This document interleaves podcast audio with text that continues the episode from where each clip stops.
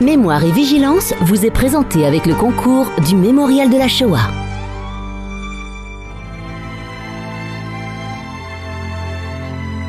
Mémoire et vigilance, une émission de Claude Boschurberg. Chers amis, bonsoir. Avant de laisser la parole à mes invités ce soir, Marcel et Ida Apolog, un couple de choc, je voudrais vous faire part de quelques informations concernant les activités de la mémoire. Alors, le mémorial de la Shoah propose une visite virtuelle de ce haut lieu de mémoire avec son exposition La Voix des témoins qui se prolongera jusqu'en août 2021 et l'exposition Les déportés juifs de France, rescapés de la Shoah, et ce jusqu'au 7 mars prochain.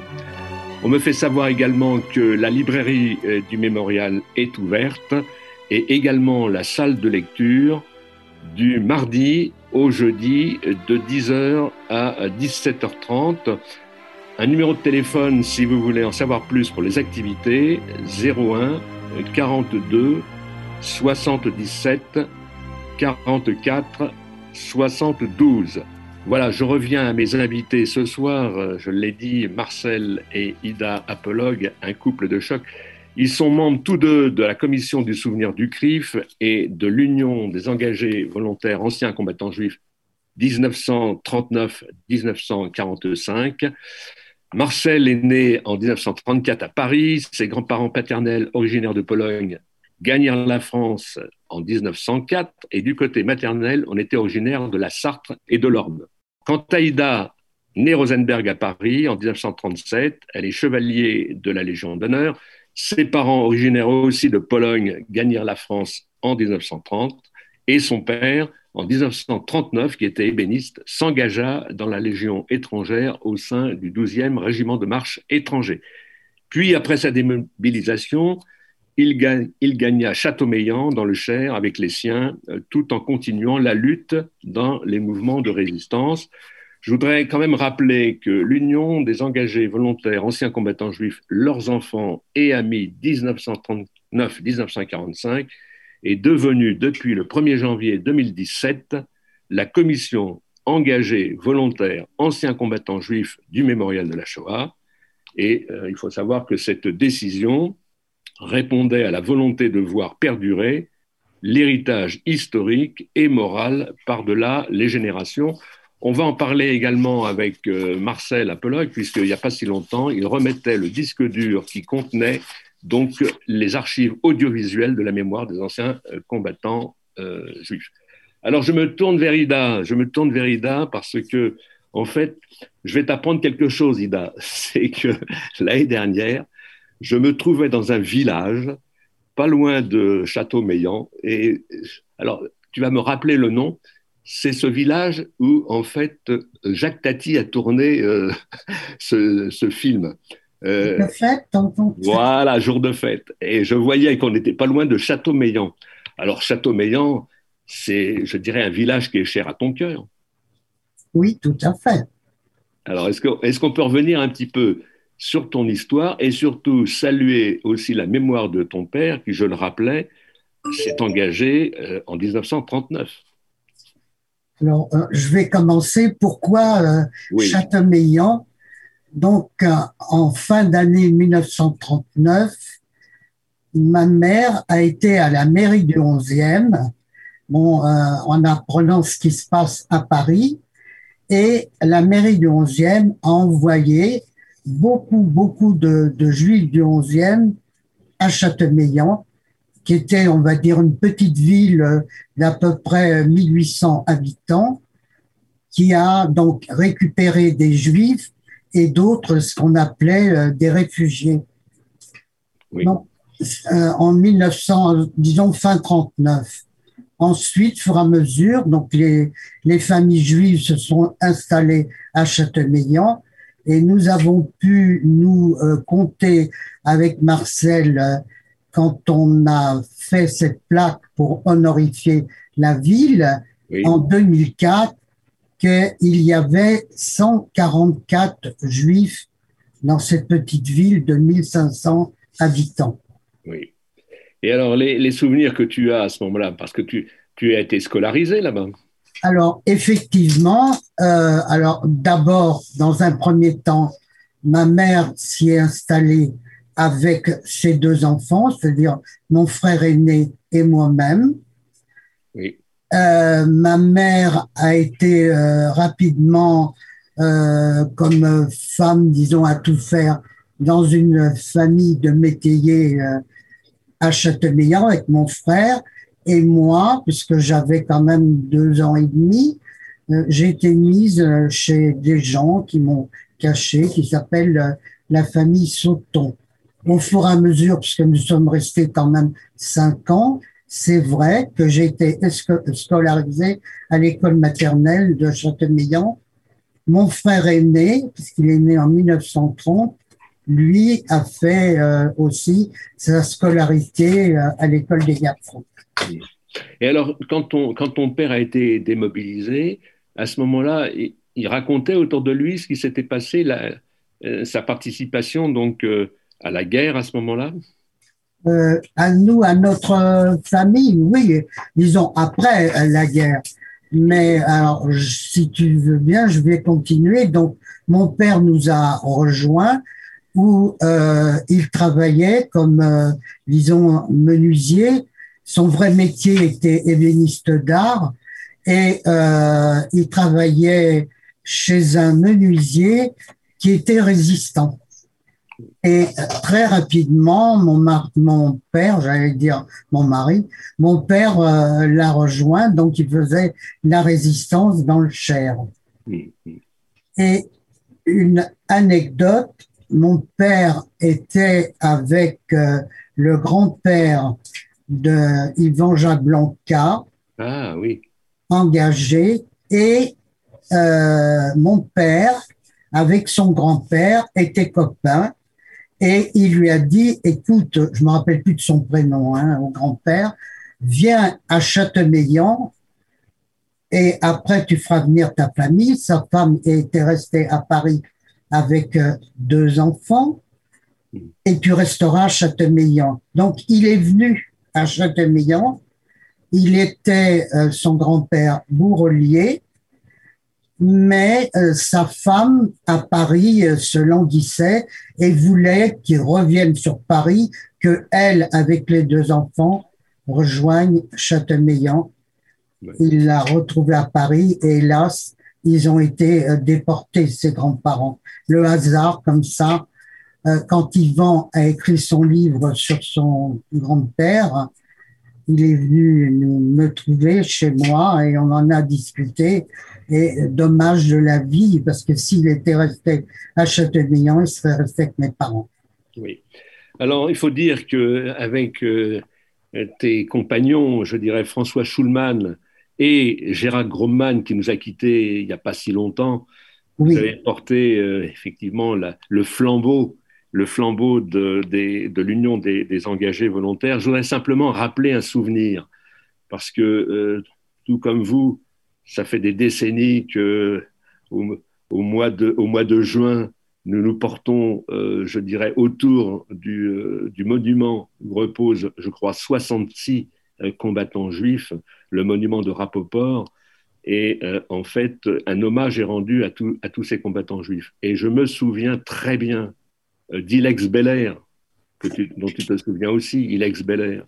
Ilex Beller qui, du temps de son vivant, avait compris qu'il fallait que ce soit euh, les jeunes, qui, en particulier les enfants, qui reprennent le, flambeau de, cette mémoire. Aujourd'hui, aujourd'hui, Malheureusement, il n'y a plus un, ancien combattant euh, juif pour participer à, l'hommage qui est rendu euh, chaque année à Bagneux.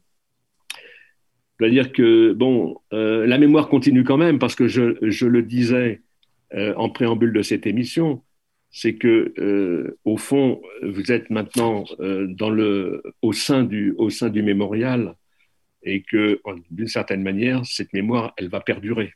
Je voudrais quand même d'un mot rappeler qu'en 39, ce sont 160 000 juifs étrangers euh, qui vivaient en France. Et dès la, déclaration de guerre, c'est-à-dire le 3 septembre 1939, 25 000 vont s'engager contre, contre l'Allemagne nazie.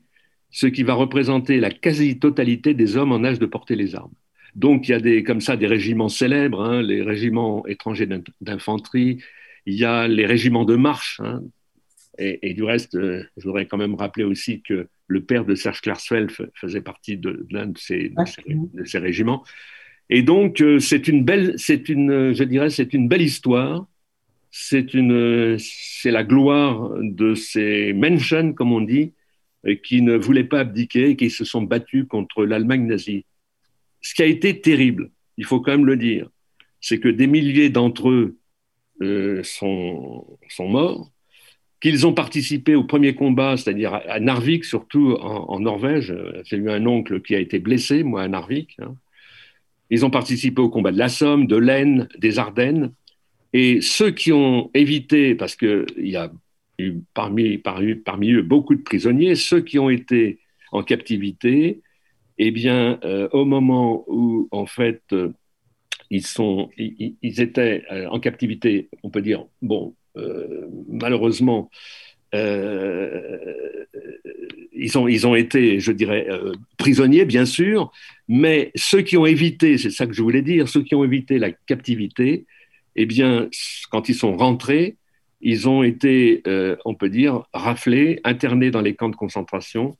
Et en fait, euh, pour beaucoup, et c'est ça qui a été atroce, pour beaucoup, ils ont euh, découvert que leur famille avait été déportée. Mmh. Ça, c'est un drame avec la trahison de la France à ce moment-là, qui en fait eh bien, laisse une cicatrice, je dirais, indélébile. Qu'est-ce que, qu'est-ce que tu peux dire? Qu'est-ce que je, en parlant de, de l'Union, c'est vrai que euh, Ilex Belair a laissé les jeunes, puisqu'on était jeunes, il y a déjà plus de 30 ans de ça, reprendre euh, le, le, flambeau. Et euh, le dernier président avant nous trois, euh, qui était euh, Konowski, lui comment, a beaucoup, beaucoup insisté que les jeunes reprennent et nous a fait confiance. Oui. Alors, à son décès, on avait décidé de faire une présidence euh, collégiale. Donc, euh, il y avait Simon Grandman, qui était secrétaire général, qui est devenu coprésident. Il y avait David Douvette. Oui, bien sûr. Il faut lui rendre compte quel boulot il a fait, quel travail il a fait, David Douvette. Énorme, énorme. Exactement. Et moi, donc, c'était en 2004. Donc, j'étais quand même la première femme à, l'Union parce que c'était vraiment très, entre guillemets, homme. Donc, euh, j'ai quand même eu des difficultés tout au cours de ma coprésidence de, de montrer que j'étais une femme et un savoir-faire. Oui. Alors, figure-toi. Au, au décès de, de David, euh, François Schulman est rentré dans la collégialité, donc euh, il est devenu effectivement aussi euh, co-président. Vous saluez le peintre aussi, le grand artiste qu'il est. Le grand artiste. Eh oui, mais oui, j'espère qu'il va, il va nous écouter, mais vraiment, c'est un artiste de très grand talent. Hein. Absolument. Alors, figurez-vous, mes chers amis, c'est que en 86, oui, c'est ça, 86, je crois. Hein, euh, j'avais recueilli déjà des témoignages de cette émission Mémoire et Vigilance où figurait Ilex Beller. Et je le questionnais, et on va lui redonner la parole. Hein, voilà, la cavode. Je lui disais, vous êtes actuellement président des anciens combattants engagés volontaires juifs, et à ce titre, vous exercez une activité vigilante. Et vous êtes de plus un peintre de talent. Lui aussi, c'était un peintre. Exactement. Et vous vous battez pour pérenniser la mémoire. Et je lui pose la question, en quoi consiste votre action? Et il me répondait, notre organisation est née après la libération en 1944. On nous pose souvent la question, vous êtes des anciens combattants français, pourquoi ne pas vous intégrer dans des organisations d'anciens combattants français? Et à cela, nous répondons que nous avons toujours eu des problèmes spécifiquement juifs à résoudre. Et je lui pose une autre question, est-ce que vous ne croyez pas que pour la communauté juive, de France, les actions de ces combattants juifs engagés volontaires devraient être mieux connues? Ça se passe en 86. Et il me répond, nous avons fêté en décembre dernier le 40e anniversaire de notre association. Nous avons toujours eu l'espoir qu'il y aurait une nouvelle génération pour nous suivre. Personnellement, je crois que nous n'avons pas réussi sur ce plan-là. À l'époque, c'est ce qu'il disait. Bon. Chaque année au mois de juin, nous commémorons la grande bataille de la Somme au cimetière de Bagneux. Les officiers qui nous ont dirigés pendant la guerre sont restés de grands amis, mais nous n'avons pas trouvé le contact avec la jeunesse juive. C'est notre drame, car nos membres les plus jeunes ont presque 70 ans. Nous avons encore quelques années devant nous, mais guère beaucoup. En fait, euh, quand on voit les, commémorations euh, récentes, la jeunesse est quand même au rendez-vous. Il y a des jeunes de la chômère à Zahir, il y, a, quand même des jeunes qui accompagnent aussi des familles. Donc il était peut-être un peu pessimiste, mais le flambeau a été repris par vous. On lui a un peu forcé la main. Hein. hein? Ah bon? Oui, euh, je vais, ah Marcel va expliquer, mais euh, disons, moment, Ilex Belair était, euh, disons, dans la création des engagés volontaires, c'est se retrouver ensemble, entre hommes. Euh, ils avaient également créé une maison de convalescence à Lévins, oui. à côté de Nice, c'était de se retrouver.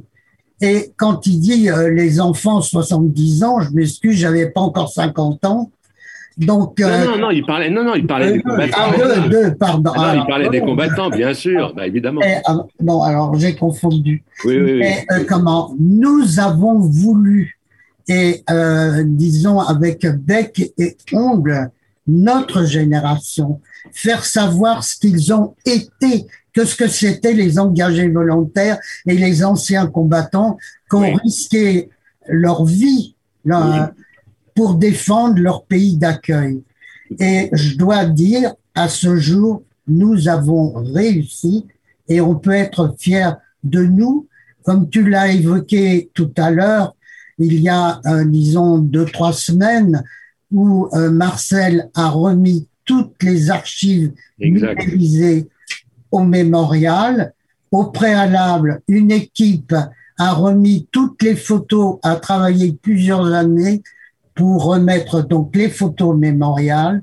Et quand il y a eu cette dévolution, nous avons donné tout au mémorial. Notre patrimoine immobilier, notre patrimoine culturel.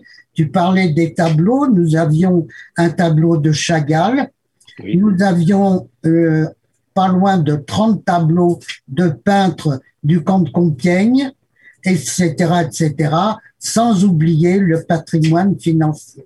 Oui, alors justement, ça c'est la, c'est la partie aussi de, Marcel, parce qu'il y, y, y a, quelques semaines, j'étais présent du reste. C'était le hasard, mais j'étais présent.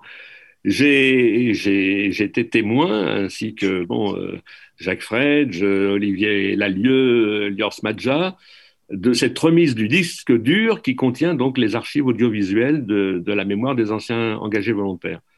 Alors, en fait, euh, si j'ai bien compris, c'est à partir des années 90 que déjà des jeunes de l'association avaient eu l'idée d'enregistrer sur, des cassettes vidéo le, récit de, ces anciens. C'est bien comme ça que ça s'est passé, Marcel. Oui, tout à fait, tout à fait. Euh, nous, nous n'étions pas encore tout à fait impliqués parce qu'on était encore en activité, mais quelques jeunes, oui, jeunes de l'époque, se sont intéressés à l'enregistrement euh, sur cassette vidéo. Bien sûr, ils ont fait ça avec du matériel, euh, euh matériel standard et c'était pas d'une qualité exceptionnelle, mais l'idée, par contre, était intéressante. Et quand nous sommes arrivés, moi, avec ma profession, puisque j'étais quand même dans le domaine de la télévision, de la radio, des enregistrements vidéo, etc. Donc j'ai apporté une certaine connaissance et on a augmenté encore à ce moment-là les enregistrements. Et beaucoup d'enregistrements ont été faits, certains ont été extrêmement bien faits, car on avait avec nous quelqu'un qui avait été formé par l'équipe Spielberg, c'était euh, Daniel Bessman. Et moi, j'avais apporté et essayé, disons, de, de, donner les renseignements nécessaires pour que, du point de vue image, les conditions soient bonnes.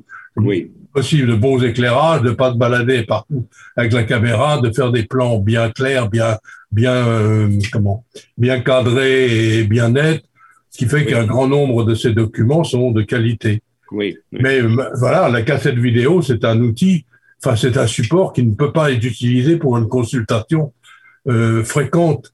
Donc, ça reste très limité euh, et c'est en plus très fragile.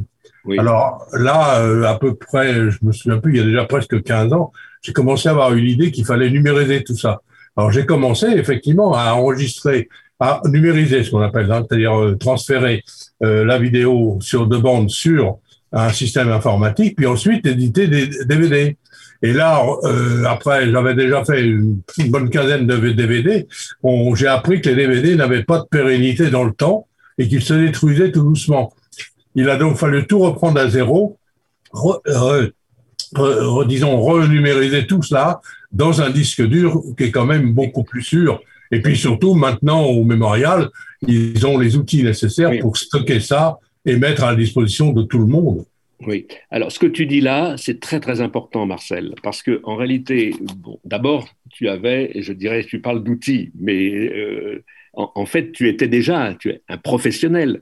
Et euh, ce qui explique qu'à partir de 92, si j'ai bien, compris, c'est qu'avec avec Ida, quand vous avez commencé à militer au, sein de l'Union, donc ton apport professionnel a fait que pour euh, ce que tu as donné au mémorial, c'est d'une bonne qualité puisque en fait, euh, eh bien, tu étais déjà dans, le circuit.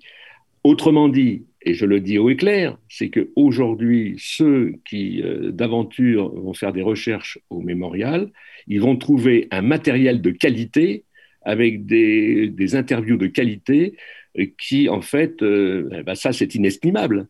C'est ça, c'est ça votre mérite. C'est que, en fait, euh, au fond, ce qui a été donné euh, au mémorial, à partir de ces entretiens, eh bien, je dirais, ça va compter pour l'histoire de demain. C'est ça qui est important à retenir. Absolument, absolument. Mais en plus, moi, comme j'ai toujours fait du cinéma en amateur, mais d'amateur en amateur, je suis arrivé à être un semi-professionnel. Et euh, un certain nombre de voyages que l'Union a organisés en Israël, par exemple, ou dans d'autres lieux. Moi, j'ai filmé ces voyages et ensuite j'ai monté des films. Donc, ces films aussi font partie du patrimoine. Bien sûr. Alors, il y a eu également, il y a eu également des poses de plaques. Alors ça, c'est une activité un, peu secondaire par, par, rapport à l'Union des engagés volontaires, mais les poses de plaques dans les, sur les écoles. Moi, j'ai filmé toutes les poses de plaques du 11e, toutes celles du 19e, une partie du 4e, 20e, 5e arrondissement. Et ça, ce sont des archives aussi. Mais bien sûr. Mais alors, quand tu, quand tu filmais à ce moment-là, c'est vrai que, bon, euh, je t'ai souvent vu dans les, dans les manifestations du souvenir avec ta caméra, tu étais toujours. Ah oui, absolument. Mais quand tu as filmé donc ces poses de plaques, euh, il, y avait, il y avait évidemment l'environnement, c'est-à-dire les, les, pouvoirs publics qui étaient là, l'éducation nationale. C'est aussi des, je dirais, des vignettes historiques intéressantes. Tout à fait, oui, oui, absolument. Alors j'en ai remis une partie au mémorial. Malheureusement, il y a une partie qui est restée dans les associations et eux n'ont pas le sens euh, de ce que ça peut représenter. Je sais pas s'ils ont gardé ou, ou ce qu'ils en ont fait, mais enfin c'est un peu dommage. Mais enfin, cela dit, tout ce que j'ai pu sauver, moi je l'ai numérisé et je l'ai aussi transmis au mémorial. Oui. Alors il y a une question comme ça, parce que comme je sais que vous aimez bien le travail bien fait, le travail bien fait. Ah, tous les deux, oui. eh oui, on vous connaît. Donc quand euh, en fait euh, tu commences ton travail, donc en, 92. Mais il y avait toute la période d'avant. Et là, tu, devez vous dire, mais c'est dommage d'avoir laissé perdre en quelque sorte euh, certains témoignages, même s'ils ont été repris. En réalité, euh, je dirais qu'il n'y avait pas la dimension professionnelle que dont tu as bénéficié. Oui, puis ce qui est dommage surtout, c'est que comme ça a démarré quand même assez tard, voilà, le, père, le père Aïda, ancien combattant, n'a jamais été interviewé. Ah, et il y en a d'autres, bien d'autres, beaucoup d'autres. Bon, je parle pas. Euh, j'ai oublié de dire également dans mon témoignage que je t'avais transmis, c'est que mon père aussi a été engagé volontaire. Oui. Et alors lui, c'était encore pire parce que lui était tuberculeux. Et quand il a passé la visite médicale pour être incorporé, le médecin s'est même pas rendu compte qu'il n'avait plus qu'un seul poumon. Ah qui fait qu'au bout de quatre mois, il avait perdu 10 kilos et l'armée n'a pas gardé un, soldat aussi peu solide, donc ils l'ont réformé. Mais cela dit, il s'est engagé malgré les conditions physiques qu'il avait. Oui. Mais alors la même question à toi que j'ai posée à Ida, est-ce que, est que ton père, il, il, parlait de son engagement? Non, alors moi, j'ai eu très peu de relations avec mes parents. En, en tout, dans, dans, toute ma vie, j'ai vécu moins de 12 ans avec mes parents. Ah bon? Alors, ce qui fait que moi, je n'ai pas perdu mes parents. Euh, mon père a réussi à se sauver de cache en cache euh, pendant toute la guerre. Moi, euh, j'étais caché en Bretagne et, et, lui était dans son coin. Quant à ma mère, qui n'était pas juive, donc n'a pas eu d'inquiétude, elle a seulement été un tout petit peu inquiétée, mais n'étant pas juive, il n'y a pas eu de problème, pas de suite. Cela dit, euh, quand je suis revenu après la guerre à vivre avec mes parents, on était un peu des inconnus, on se connaissait absolument pas. Mon père, euh, mes parents m'ont pas élevé, et en même temps, euh, bon, euh, lui est sorti de la guerre malade nerveusement, donc très difficile, et les relations ont été compliquées, ce qui fait que finalement, euh, ben voilà, j'ai pas perdu mes parents pendant la guerre, mais par contre, à partir de l'âge de 24 ans, on ne s'est plus vu jusqu'à ce qu'ils décèdent l'un et l'autre. Ah, et tu avais, tu, tu étais fils unique, toi? Il y avait pas J'étais enfant unique. Ah, ah oui. Alors effectivement, bon, ta rencontre avec Ida, euh, là, tu, tu c'est une reconstruction avec elle. Oui, mais alors le, le, plus formidable, le plus extraordinaire, c'est que mon grand-père avait été tourneur sur bois rue des immeubles industriels dans le 11e. Ida, son père, était ébéniste dans le 11e, Faubourg Saint-Antoine, à, à, quelques centaines de mètres de la rue des immeubles industriels. Alors Ils n'ont plus raison de se rencontrer. Et pourtant, on s'est rencontrés. Oui, mais figure-toi, alors c'est incroyable, c'est que j'étais rue des immeubles industriels pas plus tard qu'hier. Pas plus tard qu'hier, tu te rends compte Et là, euh, et je me suis arrêté une seconde devant la plaque. Alors, est-ce que tu étais là à ce moment-là? Je ne sais pas. Mais il y avait une plaque qui avait été apposée en, en mémoire de Marcel Reymann, parce que c'était la famille Reymann qui était là.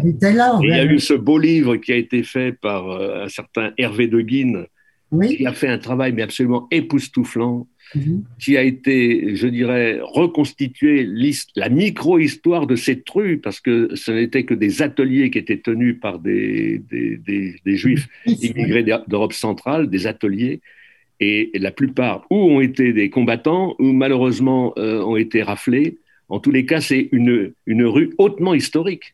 Oui, oui, tout à fait. Bah, les rues, il y a non seulement cette rue-là, mais même les rues à côté, la rue Roubaud et tout ça, il y avait des, aussi des juifs qui habitaient, qui, ont participé euh, avec la MOI. Hein.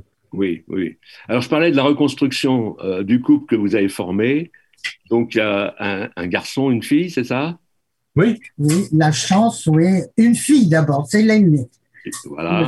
Evelyne et notre fils Philippe. D'accord. Et, et, donc, euh, je, je, suis certain qu'au sein de la famille, euh, le, le lien est, est, passé dans le domaine de la mémoire, parce que je vais vous dire pourquoi.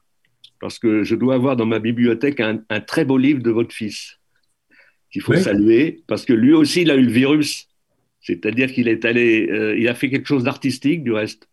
Il a, il a été, euh, je dirais, faire des visuels, comme on dit, sur les enfants de Paris, 1939-1945. C'est un énorme livre. Je pense que ça, ce sont des années de travail. C'est un, c'est un livre aussi artistique, c'est un livre historique. Et euh, je dirais que dans ce sens-là, eh bien, le parcours que l'on peut faire à Paris, c'est un, vraiment un parcours mémorial et historique, puisque à la limite, on pourrait prendre le livre en main comme un guide et se porter sur les pas de tous ceux qui ont été des, je dirais, des, à la fois des victimes et des héros euh, pendant, pendant l'occupation. Quoi. Tout à fait. Vous étiez au courant de son travail? Si on était au courant Oui. Là, Claude, oui. il a eu l'idée, je pense, enfin on pense, on en a assez discuté, oui. c'est quand j'ai fait apposer la plaque en 2004 au village de Châteaumeillan, pour dire merci à ces gens de Châteaumeillan qui nous ont sauvés 141 juifs. C'est ça. Donc, euh, et euh, ils ont dans notre parcours de, de vie, il y a aussi notre fille qui, euh, dont on a transmis cette euh, notre histoire, notre histoire familiale. Elle a deux enfants, elle a son fils Sacha, qui, l'âge de 18 ans, a accompagné des groupes, euh, en, des groupes scolaires euh, dans les voyages à Auschwitz avec euh, Olivier Lalieu. Formidable. Donc tous les ans, il va avec Olivier Lalieu et ça s'est arrêté à cause de la Covid. Et actuellement, il est éducateur à, à l'OPEJ. Donc, il continue. Pour nous, la satisfaction que nous avons, c'est justement cette transmission. Nous en avons fait un devoir de vie, aussi bien que Marcel et moi, à travers nos deux enfants et nos deux petits-enfants. Et on peut dire qu'à ce jour, on a réussi. Razak, Razak. Alors, revenons à Châteaumeillan. Tu parles euh, environ plus de 100 familles, hein, c'est ça hein Oui, 100. 100 nous est-ce, que, est-ce que vous avez continué à tisser un lien après la guerre? Est-ce que, d'une certaine manière, vous avez entretenu, je dirais, de, l'amitié sur ce fond historique avec eux? Oui. Les uns et les autres Oui, en fait, nous, les enfants, après, mais après la guerre, bon, il y avait les parents. Euh, certains, j'étais une dizaine de familles, se réunissaient et le manque de place parce qu'on était tous petitement logés. Il y avait que mon père qui pouvait offrir un espace, c'est son atelier d'ébénisterie dans le faubourg Saint-Antoine. Hmm. Alors très souvent, il mettait des planches et des tréteaux et tout le monde venait euh, euh, déjeuner. Euh, les femmes faisaient du gefilte fish, il y avait du herring, il y avait de la vodka, et très très souvent ils se réunissaient. C'était devenu comme une une fratrie très amicale. Ensuite, bon, ben, vieillissant, nous, les enfants, certains enfants, on a également continuer à, à, se voir et à se rencontrer. Et, bon, je vais pas dire euh, faire du gefilte fiche parce que pas beaucoup savent le faire, mais on sait le manger et le herring aussi. Et on continue avec de la vodka. Et alors, évidemment, euh, tu es retourné à Châteaumeillan, je suppose. Oui. Hein alors, et, les, les, les, personnes qui, qui t'ont hébergé, euh, qui t'ont caché, tu avais fait une démarche pour la médaille des justes, par exemple alors, euh, comment? Non, on l'a pas fait individuellement. Oui. On l'a fait euh, à partir de 2003. On voulait justement que la ville de Châteauneuf soit juste, oui. comme Chambon-sur-Lignon. C'est ça. Donc, le hasard, nous étions chez notre fils et une de ses amies lui offre un petit livre à notre attention qui était sur la résistance et euh, écrit par Jean-Claude Sandrier. Jean-Claude Sandrier, député à l'époque, euh, son père était ancien combattant, euh, j'allais dire ancien combattant, résistant, pardon, à Châteaumeillan et euh, qui avait comment écrit sur un papier, disons, ses actes de résistance où figurait mon père. Donc j'ai essayé de retrouver ce Jean-Claude Sandrier. J'ai eu des difficultés, je l'ai retrouvé et euh, j'ai pris contact avec lui en lui disant écoutez euh, votre père et mon père ont fait de la résistance ensemble dans le Cher. Vous avez peut-être des photos moi j'en ai on peut se retrouver. Et il était tout à fait d'accord. Il nous avait invités euh, à l'Assemblée nationale et on avait fait l'échange de photos et à un moment, je lui explique, grâce à vos parents et les gens de Châteaumeillan, je suis là devant vous et j'ai envie de leur dire merci. Et c'est là qu'a commencé cette pose de plaque on va dire ce parcours de combattant que nous avons fait tous les deux pour mettre cette plaque. Alors tu disais euh, comment juste, on avait donc fait un dossier, nous sommes allés à Yad Vashem pour expliquer notre histoire et ils n'ont pas accepté. Ils voulaient eux, euh, disons, remettre euh, cette euh, médaille des justes individuellement. Et on leur a expliqué, il y a des centaines de gens qui, qui nous ont tous sauvés. On peut pas, il vaudrait mieux le faire comme Chambon sur euh, et ça a été refusé. Donc la plaque que nous avons fait apposer, Marcel et moi, en novembre 2004, était la première plaque de remerciement à une ville en France. Oui, mais en même temps, ce qui est formidable, c'est que vraiment, on est au cœur de la France profonde. Hein, euh, oui. J'ai circulé un peu dans, dans la région. Est-ce que les jeunes générations aujourd'hui, euh, au fond, elles, connaissent un petit peu cette histoire héroïque? Parce qu'en fait, plus de 100, 100 familles qui ont été hébergées dans ce coin-là en pleine occupation c'est quand même euh, c'est quand même héroïque quoi. Est-ce que euh, au niveau des pouvoirs publics, est-ce qu'au niveau de l'éducation nationale, est-ce que il y a il y a, y a comment dirais-je des conférences qui sont faites autour de ça pour pour, pour transmettre cette mémoire Comment ça se passe? Alors euh, non, peut-être pas, mais cela dit, il n'empêche que cette plaque est apposée sur un monument, sur un bâtiment qui est un monument, disons, qui fait partie de, de parcours touristique et culturelle de, cette région. Par conséquent, il y a énormément de gens qui viennent voir cette vieille église et cette vieille halle. Et là, euh, en plus de leur visite de cette vieillerie, ils voient cette plaque apposée. Et cette plaque qui dit bien qu'elle remercie non pas Paul, Pierre ou Jacques ou Walter, mais la ville de Châteaumeillan. Pourquoi est-ce que nous avons pris globalement cette idée de, de remercier l'ensemble des gens et non pas une ou deux personnes ou quatre personnes? Bien parce que dans cette ville, il fallait savoir que le maire qui avait le maire d'origine euh, qui avait été élu avait été destitué par euh, Vichy et remplacé par un maire vichiste.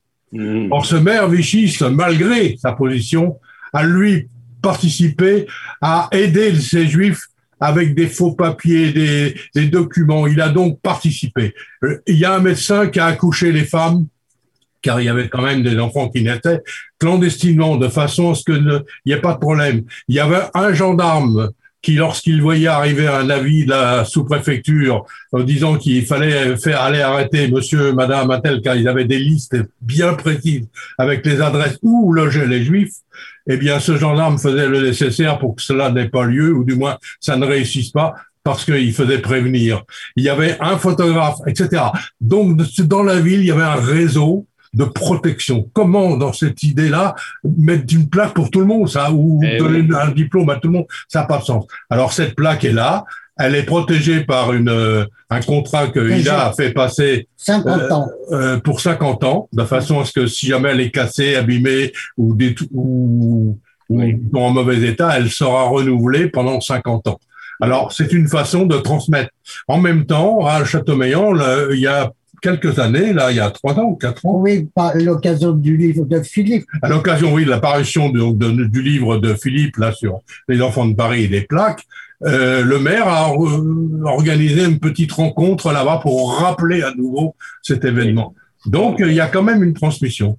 Oui, oui, tout à fait. Alors, il y a une idée qui me vient comme ça. J'ai envie de vous mettre au travail en plus.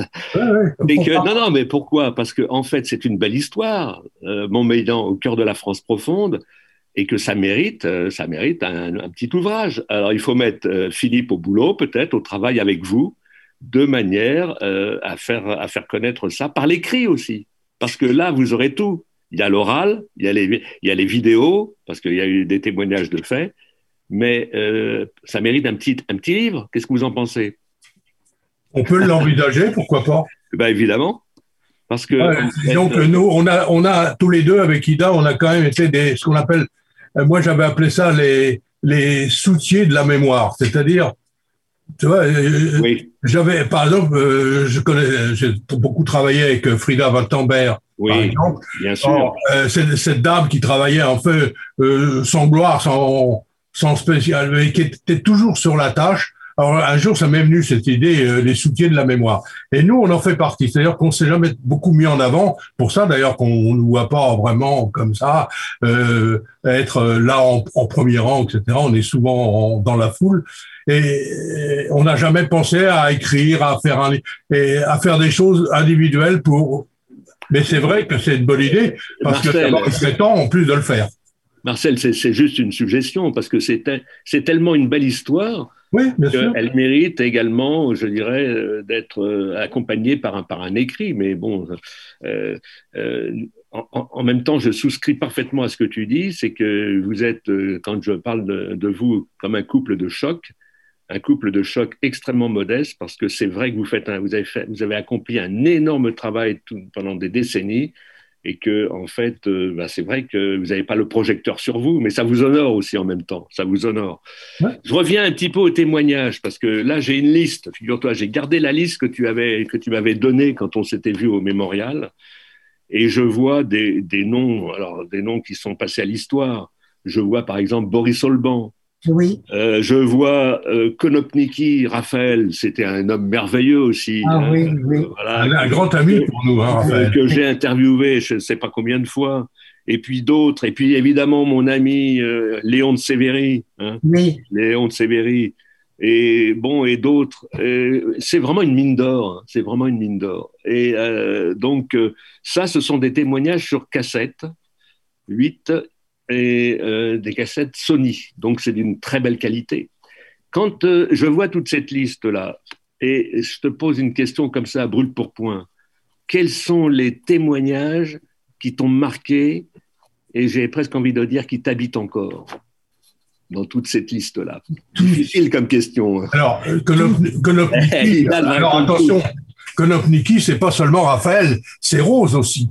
Car elle, était, bien sûr, elle était agent de liaison cette petite dame qu'on voyait jamais, enfin qui était complètement cachée. D'ailleurs, son mari a été une grande résistance. Alors moi, j'ai eu l'occasion de rencontrer quand même énormément de gens, euh, non seulement avec l'Union, mais avec également Ciné Histoire, qui est une autre association. Et j'ai rencontré donc des gens. Alors Econopliki, c'est sûr que c'est un grand personnage, indiscutablement. Euh, Qu'est-ce qu'on avait aussi euh... Euh, ah oui. Ah, Boris Solban, Boris Solban, je l'ai pas beaucoup connu, mais je l'ai rencontré. que j'ai connu aussi personnellement, euh, qui, a, qui est disparu il y a longtemps, qui était euh, Maurice Sister. Ah Maurice Sister. Il l'a bien connu, oui. Et, puis, et puis, il faut saluer aussi la, mémoire de, de Stéphane Skournik, qu'on a bien oh, connu. Quelle grande Elle était affiliée à la famille, Lamberger. Oui. C'était une femme extraordinaire qui avait repris le Farband aussi. Hein, oui, tout à fait. Qui est repris maintenant depuis des années par Henri Batner. Oui. Et puis combien d'autres comme ça euh, Anna Kamianeki, bien sûr. J'allais, le dire, oui, oui, Anna, c'était vraiment aussi. Euh, et puis, et puis quelqu'un dont il faut saluer aussi la mémoire, parce que euh, j'ai appris sa mort il n'y a pas si longtemps, au fond, c'est, Léon Fellman. Oui. Ah oui, oui, oui, celui qui s'est évadé du Veldiv. Voilà, celui qui s'était évadé du Veldiv. Il y, a, y, a, ces témoignages de, tout, de, tout, de toutes ces figures historiques. Mais je sais que vous avez aussi des témoignages des, enfants cachés. Pas tous, oui, quelques-uns. Oui. oui, à un moment donné. Oui. Oui. oui. Et, et, donc, ces enfants cachés, comment le choix s'est fait? C'est au fur et à mesure euh, des rencontres euh, Oui, c'est nous qui leur avons demandé euh, de, de, témoigner. Bon, certains disaient non. ça n'a pas été toujours très facile. Oui. Et euh, bon, euh, comment? On en a fait une dizaine, hein, peut-être 10 ou 12. Oui, euh, alors il y avait, il y a même, par exemple, il y en a une, par exemple, son mari voulait pas entendre parler, donc elle est venue témoigner. On l'a enregistré chez nous à l'époque. On avait un pavillon du roi. Oui. Ah. Et il y en a d'autres. On s'est déplacé en grande banlieue à plusieurs endroits oui. pour rencontrer quelques enfants cachés. Et, oui, oui. Bon, Pourquoi ça a arrêté par la suite, je sais pas trop. Oui. Bon, toutes ces listes-là, que ce soit bon, tous ceux que vous avez interviewés, euh, ils, méritent, euh, ils méritent effectivement euh, d'avoir la lumière sur eux. Hein. Je, je, vois par exemple un, nom là, Victor Ziegelman, qui était un, ah, garçon délicieux, tellement intelligent. Et, et un ancien de la MOI, hein Un ancien de la MOI, bien sûr. Oui, oui. Qui a, bon, beaucoup de ces personnages-là, évidemment entre dans le, dans le fameux film aussi euh, terroriste à la retraite. Hein, euh, voilà, c'est la même famille, c'est la même famille de, de, compagnons. Euh, je, je, vois également dans ce que vous avez remis, je vois dans ce que vous avez remis que il y a eu pas mal de, voyages, hein, de, réunions, de, conférences, et quelque chose qui, à mon avis, donne un reflet historique aussi. C'est la fête de fin d'année de l'Union et ça se passe en 96. Là, il y avait encore pas mal d'anciens qui étaient vivants. Donc, euh, c'est un document historique. Il y a euh, en même temps, euh, l'année d'après, la fête des brigades internationales en 97, et puis une cérémonie à l'Arc de Triomphe, parce qu'elle était aussi traditionnelle en, en, 96. quand je parle comme ça, j'ai l'impression que je parle au passé, mais il ne faut pas trop parler au passé non plus, parce que, en fait, si j'ai bien compris, l'Union, elle continue à vivre, il y a, il y a toujours des activités. Oui, euh, bon, des, des tu peux nous en parler euh, Oui, des, activités, euh, c'est vrai, quand on est très heureux de se retrouver. Tu parlais de François Schulman qui anime depuis 25 ans un atelier de peinture. Oui. Alors, on est quelques peintres dont je fais partie depuis l'origine. Oui. Il y a également euh, des cours de yiddish. Alors attends, je t'arrête une seconde, je t'arrête une seconde, parce que euh, vraiment, je pense le plus grand bien, mais vraiment, de François Schulman, qui est aussi un homme extraordinaire, je l'ai dit, euh, qui porte la mémoire comme, comme, comme vous, hein, et, j'ai rappelé la mémoire aussi de, de Gérard Gromman.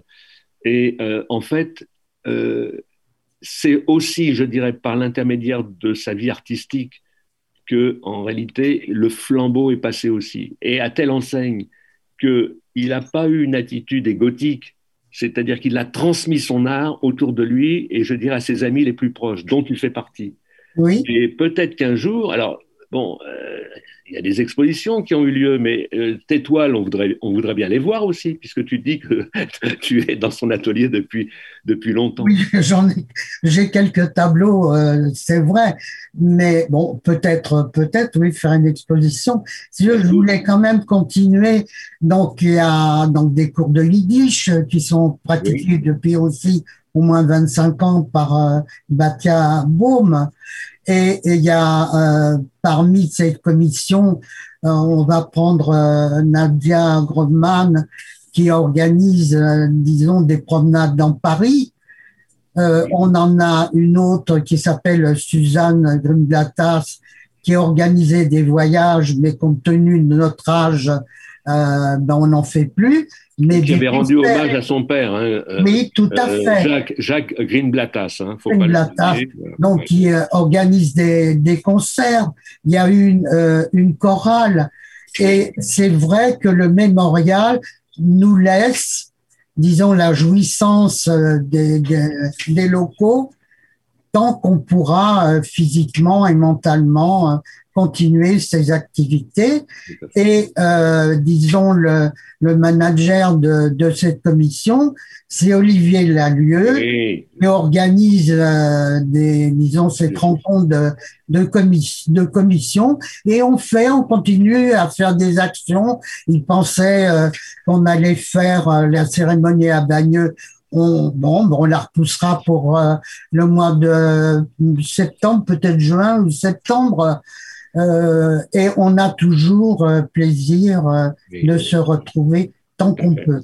En tous les cas, tu cites Olivier Lalieu, il remplit sa mission avec cœur. oui. vraiment, et les, je dirais que les cérémonies qui ont lieu à Bagneux, elles sont vraiment impeccables. Elles ont toujours été impeccables, du reste, hein, parce qu'en fait, ce sont des moments euh, qui sont euh, très émouvants, toujours. Il hein. ne faut, pas oublier, et, bravo Razak, vous défendez une mémoire glorieuse, celle de, ces combattants qui en fait ont refusé, je dirais, le, nazisme et qui ont refusé l'oppression. Il ne faut, pas les oublier, et je crois que c'est tout à l'honneur de l'Union de, faire en sorte que la mémoire perdure.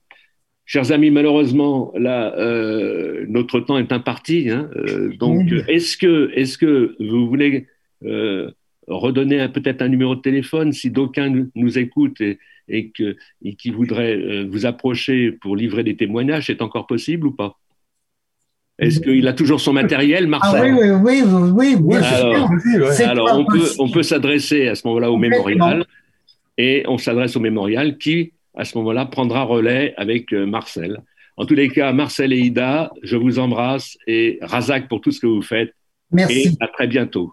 Merci beaucoup, Claude. Merci.